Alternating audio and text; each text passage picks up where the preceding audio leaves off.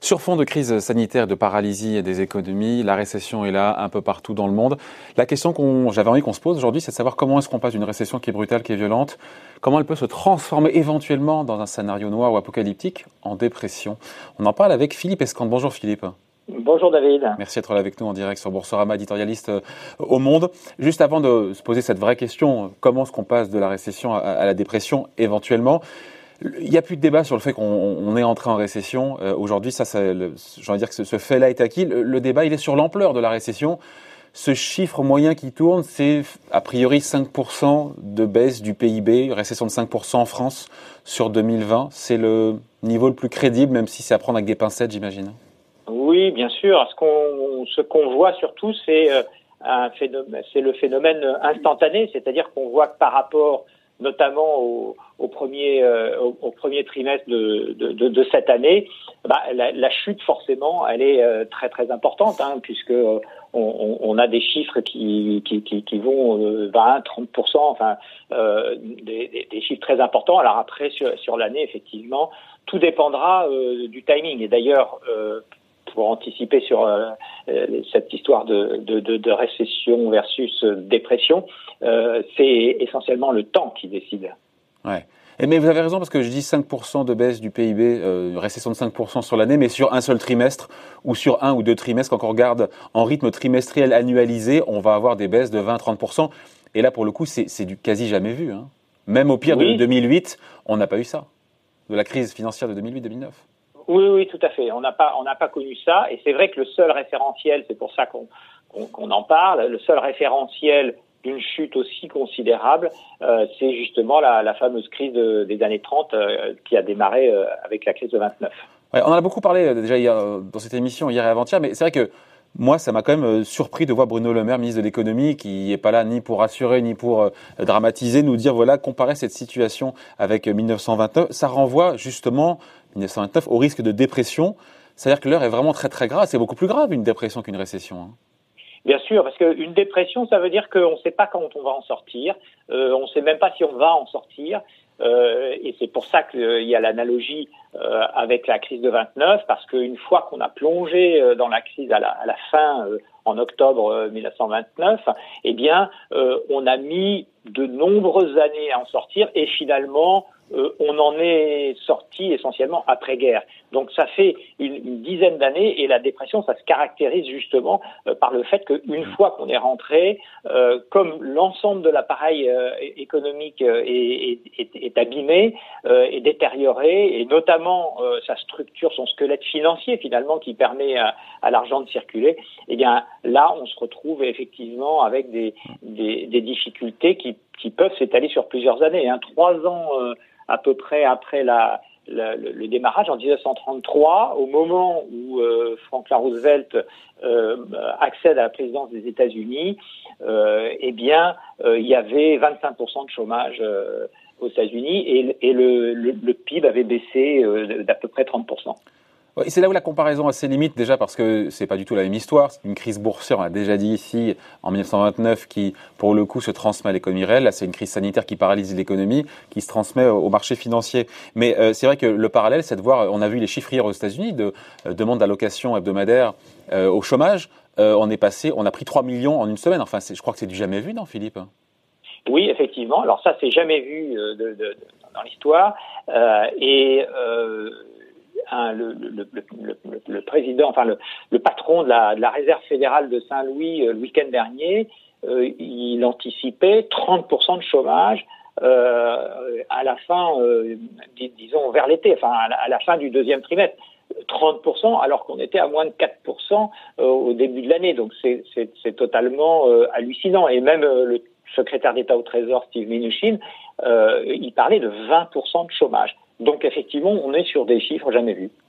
Après, encore une fois, est-ce qu'on joue pas à se faire peur en parlant encore une fois de cette possible transformation d'une récession euh, en dépression? Est-ce que cette menace, elle est réelle? Parce que j'ai envie qu'on comprenne bien par quel cheminement économique la récession, justement, se transforme en dépression. Comment est-ce que euh, on arrive, j'ai envie de dire, à un effondrement en chaîne? Parce que contrairement aux années 30, euh, on a des banques centrales qui font feu de tout bois, des gouvernements qui font feu de tout bois avec des moyens en apparence, dit-on, illimités, et parce que l'économie ne va pas rester à l'arrêt tout ad vitam aeternam non plus. Hein. Oui, c'est vrai, tout à fait. Euh, et pour la, mais, mais ce qu'on n'a jamais vu non plus, c'est une économie qui s'arrête instantanément et euh, pratiquement, à, enfin pas, pas à 100%, parce qu'il y a toute une partie, enfin notamment dans, dans, dans, le PIB, il y a toute une partie qui est, qui est composée par les dépenses publiques, mais il n'y a euh, qu'un tiers qui est à l'arrêt. Vous avez vu l'Insee, euh, Philippe, l'Insee a dit hier, je crois que c'était un tiers de l'économie française qui est à l'arrêt, donc deux tiers fonctionnent. Oui, mais dans, dans, les deux tiers, dans les deux tiers, il y a déjà la moitié, c'est les dépenses publiques. Donc, euh, euh, si on veut continuer quand même à, à, à créer des richesses et, et, et, à, et, à, alimenter, notamment en impôts, la partie euh, de la, la, partie de dépenses publiques, notamment les hôpitaux, l'enseignement, etc. Euh, il faut bien, il faut bien que, que cette, cette économie euh, reparte. Et c'est là effectivement que c'est là effectivement qu'il y a un souci. Alors évidemment, ça n'a rien à voir parce que, vous l'avez dit, c'est l'économie réelle qui s'est mise à l'arrêt, à la fois du côté euh, de l'offre, parce que les gens sont confinés chez eux, donc ils ne peuvent pas consommer, et du côté, euh, euh, plutôt du côté de la demande, et puis du côté de l'offre, parce que les usines, elles, elles ont arrêté pour les mêmes raisons, et puis aussi parce qu'il n'y avait plus de clients, il n'y a plus de clients pour acheter des voitures, donc les usines de voitures s'arrêtent. Oui, mais comment est-ce qu'on arrive, pardon, je repose la question, comment est-ce qu'on arrive à un effondrement en chaîne? Parce qu'encore une fois, quand on va ressortir, on va reconsommer peut-être différemment, peut-être moins, mais j'ai du mal à comprendre encore une fois que la machine ne réussisse pas à redémarrer.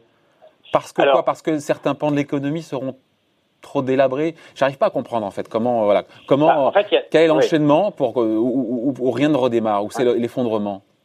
Alors il y a, y, a y, a deux, y a deux solutions finalement. Euh, soit euh, l'État ne fait rien et à ce moment-là euh, pour aider l'économie et, à ce moment-là euh, sur les trois mois, il va y avoir euh, des faillites en chaîne, hein, euh, les compagnies aériennes, la moitié des petits commerces, et puis même des constructeurs automobiles. Et il y a beaucoup d'entreprises qui vont être à court de trésorerie et qui donc vont faire faillite. À partir du moment où l'économie repart, quand on aura fini la crise du virus, peut-être cet été. Mais l'État est là, pardon, il n'y aura, aura, pas ces faillites-là, parce que l'État est là pour le coup.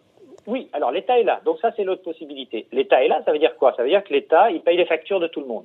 L'État paye les factures de, tout le monde, évidemment, euh, avec son budget. Donc euh, son déficit budgétaire, euh, il est aujourd'hui à 2,5%, par exemple, en France. Eh bien, il va passer à 6-7%. Bon, et donc, c'est au prix d'un endettement considérable.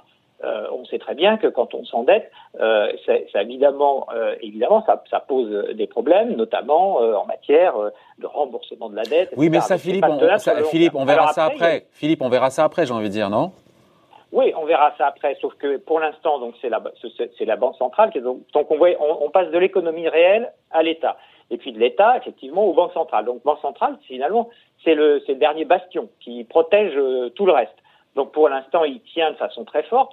Et il tient parce qu'il a des réserves considérables, et puis il tient aussi parce que comme tous les autres euh, nations du monde ont le même problème, finalement, euh, il n'y a, pas euh, de spéculation particulière à attendre qui ferait chuter les monnaies et qui poserait des, problèmes la, pour, la, confiance du système.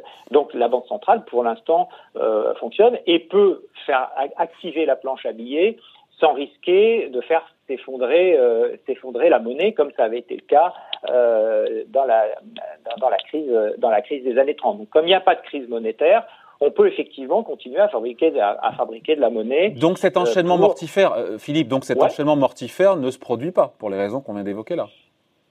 Pour l'instant, il ne se produit pas, mais euh, on ne sait pas, euh, ne sait pas demain, euh, de quoi sera fait demain. C'est-à-dire que on sait très bien qu'on ne peut pas créer de la monnaie éternellement non plus. C'est-à-dire qu'il y a toujours, un moment où il faut qu'en face il y ait des gens qui aient confiance dans la monnaie, sinon, sinon c'est tout le système qui s'effondre. Donc c'est une question de timing, c'est-à-dire qu'effectivement, si c'est si c'est sur trois mois, on peut effectivement arriver à à, tenir. Euh, si c'est beaucoup plus long, ben en fait on rentre dans l'inconnu, on n'a on a aucun historique de ce, que, de ce qui pourrait arriver. Donc le facteur temps, vous le disiez dès le départ, Philippe, le facteur temps est, est capital, euh, crucial, déterminant. Oui, alors le facteur temps, il est déterminant. On sait qu'avec une crise de, de, virus, forcément, ça a une fin, que la fin ne sera pas très très long, c'est-à-dire que les, les, épidémies précédentes de type grippe espagnole, etc., ça a mis au maximum un an. Donc euh, on, on, sait que c'est pas c'est pas très long, mais dans quel état va-t-on sortir? Est-ce que la consommation aussi? Est-ce que les gens ne seront pas euh, traumatisés? Est-ce qu'ils consommeront bien? Est-ce qu'il y a un rebond ou pas? Tout ça, ce sont des ce sont des, des, des inconnus que qu'on a et qui vont euh, modifier de façon très importante la reprise la, la reprise future. Il y a vraiment une peur, pour le coup, il y a une peur euh, des autorités, des patrons, grands ou, moins grands, qu'on justement qu'on réussisse pas à faire redémarrer la machine? Euh, Oui, oui, il y a une vraie peur. Il y a une vraie peur, euh, notamment du côté des du, côté des, des, grands patrons, il y a la peur que la machine euh, s'enraye, c'est-à-dire que euh, que les, les, les chaînes d'approvisionnement, elles sont extrêmement elles, sont aujourd'hui très très compliquées puisqu'elles sont mondialisées et, leur redémarrage va être extrêmement extrêmement difficile. Il va falloir les repenser pour euh, les pour les, pour les simplifier. Et puis le fait que la crise soit pas euh, pas tout à fait le même timing puisqu'elle elle est en train de démarrer aux États-Unis et elle, elle, finit en Chine, etc. Ça fait que ça, ça va allonger aussi euh, le, le, le, rythme. Le temps que les gens reprennent l'avion pour aller euh, aux États-Unis, euh, le temps que les, les pays d'Afrique soient sortis et puissent aussi sortir de chez eux, ça va rallonger encore et donc ça va probablement plomber la, la, conjoncture pour pas mal de temps. Bon, on, finit là-dessus parce que juste euh, 1929, Philippe, ça renvoie aussi euh, bah, à l'effondrement du système financier, pas seulement du système et de l'appareil productif et économique. Enfin, encore une fois, on n'en est pas là du tout. On a encore une fois des États, des banques centrales qui sont à la manœuvre, et on a des banques qui, pour l'instant, sont en bonne santé. Pour l'instant. Oui, tout à fait. Et ça, c'est un peu finalement euh, grâce à la crise de 2008, puisque c'était une crise purement financière, alors comme celle de, 2000, de, 2000, de, de 1929, c'est-à-dire une crise de spéculation. Et du coup, ça, a conduit à renforcer de façon très importante euh, les banques, à créer un certain nombre de règles. Et aujourd'hui, bah, entre guillemets, on en profite du fait qu'on a un système financier qui est beaucoup, qui est beaucoup plus solide. Qui est plus solide, mais en même temps, le risque, c'est que euh, la thrombose, l'atrophie de l'économie euh, parce qu'on consomme plus, on ne produit plus, ou moins en tout cas sur courte période, ça contamine euh, la finance, les banques, via le, les, les, les faillites d'entreprise. C'est ça en fait le, le cercle, ça. encore une fois. C'est ça. C'est ça. Et la, et la dépression, c'est exactement ça. C'est-à-dire que c'est une, un, une, une embolie, une paralysie du système financier euh, qui, qui vient de l'économie réelle. Toutes les, et qui, alors qui vient en, en 29, ça venait de la finance. Aujourd'hui, ça vient de l'économie réelle, mais euh, effectivement, il faut absolument empêcher que le système financier se paralyse. Ouais. Donc on, on finit là-dessus, on n'en est pas du tout là. Encore une fois, pardon, c'est de l'économie fiction. Il faut se poser ces questions, mais on n'en est pas là du tout. Aujourd'hui, on en est euh, on n'en est pas grave. là du tout, et c'est pas le scénario le plus probable. Bon, voilà.